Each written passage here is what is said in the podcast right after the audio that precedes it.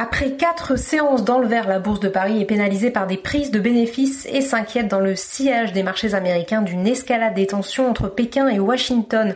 Donald Trump doit en effet tenir ce vendredi une conférence de presse consacrée au dossier chinois. Le CAC 40 repasse sous la barre des 4700 points pour terminer à moins 1,59% vers les 4695 points. Il faut toutefois souligner que l'indice parisien affiche un gain de 5,65% sur la semaine, meilleure performance depuis 6 semaine. Dans l'actualité des valeurs, Renault rechute de 7,74%, plus forte baisse de l'indice après l'annonce de son plan de restructuration qui prévoit notamment la suppression de 15 000 postes dans le monde et une réduction de ses capacités. Pourtant bien orientée cette semaine, la foncière Unibail-Rodamco Westfield est également en recul, moins 6,47%. Le luxe est pénalisé par les tensions autour de Hong Kong, LVMH perd un peu plus de 3%, Kering 2,36%, seul Hermès parvient à en territoire positif.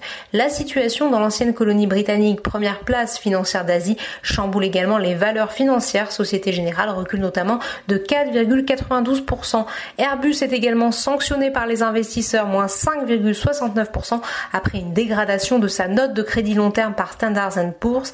L'agence de notation prévoit que le géant aéronautique accuse une baisse de 30% de ses revenus en 2020. A contrario, les valeurs technologiques et défensives sont très recherchées.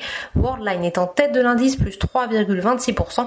Le titre bénéficie d'un relèvement de son objectif de cours à 80 euros contre 76 par Jefferies. Dassault Systèmes gagne 1,74% et Carrefour s'offre une progression de 1,71%.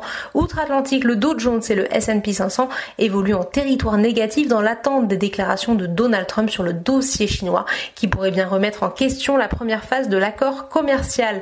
Voilà, c'est tout pour ce soir. N'oubliez pas toute l'actualité économique et financière est sur Boursorama.